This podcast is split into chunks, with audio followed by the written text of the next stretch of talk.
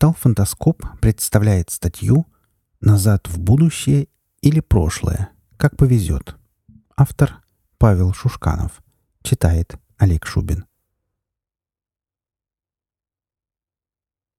Однажды Герберт Уэллс придумал машину времени, а полвека спустя Альберт Эйнштейн подтвердил теоретическую возможность путешествия во времени – и фантастическая литература мгновенно наполнилась миллионами временных парадоксов, законов, моделей всевозможных темпоральных устройств и отчаянными ликами хрононавигаторов.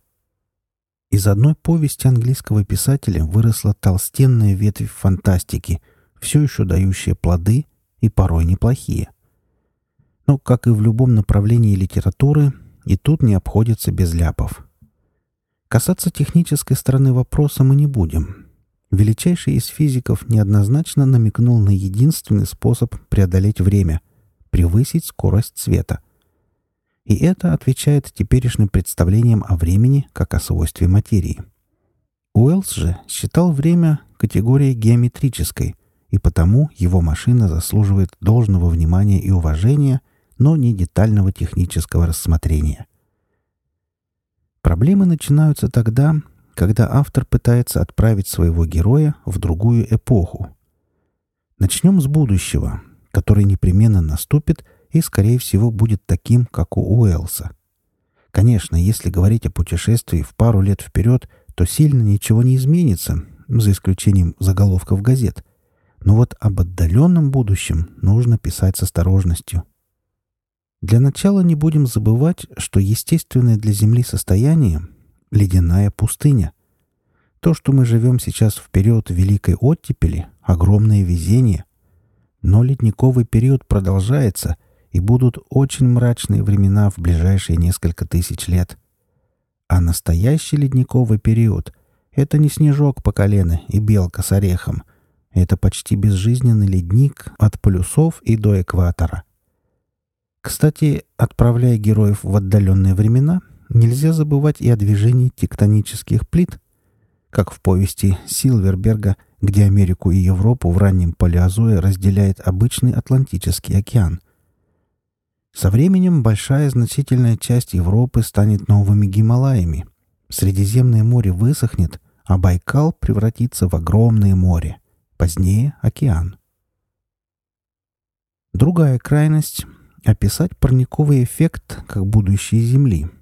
Воображение рисует исполинские каменноугольные леса, болота, жару и влажность, кишащие живностью теплые моря. Увы, настоящий парниковый эффект — это планета Венера. Давление в 100 атмосфер из-за высохших океанов и температура около 500 по Цельсию от скопления углекислоты и метана. Это неизбежное будущее планеты — не будем же мы настаивать на том, что океаны будут существовать вечно, а медленное повышение средней температуры не станет цепной реакцией. Уже через миллиард лет Земля станет адом, сначала кипящим, а потом ледяным. Сюрприз принесет и Солнце. Многие авторы полагают, что оно остынет, став красным гигантом, а Земля замерзнет. Отчасти правда. Вот только красный гигант действительно гигантская штука, и мы, учитывая орбиту Земли, будем находиться точно в его атмосфере. А значит, нас ждут тысячи градусов тепла. Ну хорошо, допустим, мы отправляемся не так далеко. Тут самые популярные пути развития — космический триумф, мрачный киберпанк и постапокалипсис. Начнем с первого — Никуда человечество не денется с родной планеты, это нужно признать. Романтические шестидесятые прошли, и пришла циничная экономика. Нам и на Луну еще раз слетать дорого, не говоря уже о строительстве там городов, что при теперешнем уровне техники вполне осуществимо. Максимум — это пара заводов, когда кончатся редкоземельные металлы для новеньких айпадов последней модели — Луна в этом смысле — бедный ресурс, как и Марс. Никогда человечество на огромных кораблях не расселится по Вселенной. Такова природа человека. До нас и в соседний район переехать может заставить только невероятная нужда, а тут речь о планете. Да и зачем менять бесплатный воздух и тепло на скафандр и воду по талонам. Киберпанк хорош только в старых фильмах и японской анимации. Как будущее он совершенно несостоятелен.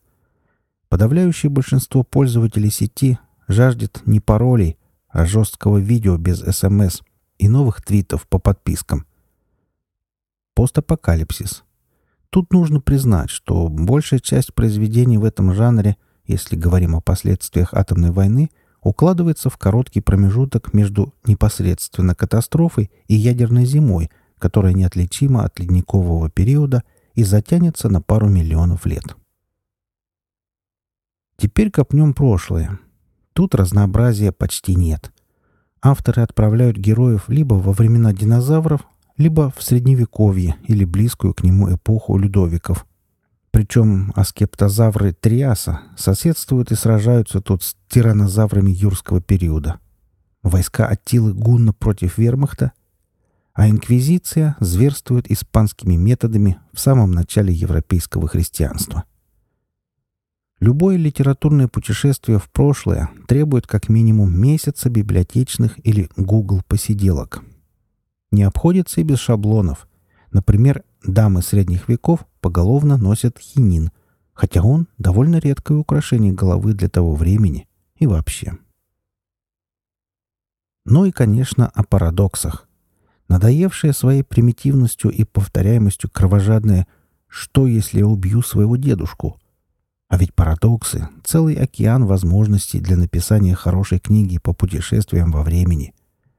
Возьмите отечественные часы с вариантами или буржуйский радиоволна, ну или интернациональный «Конец вечности».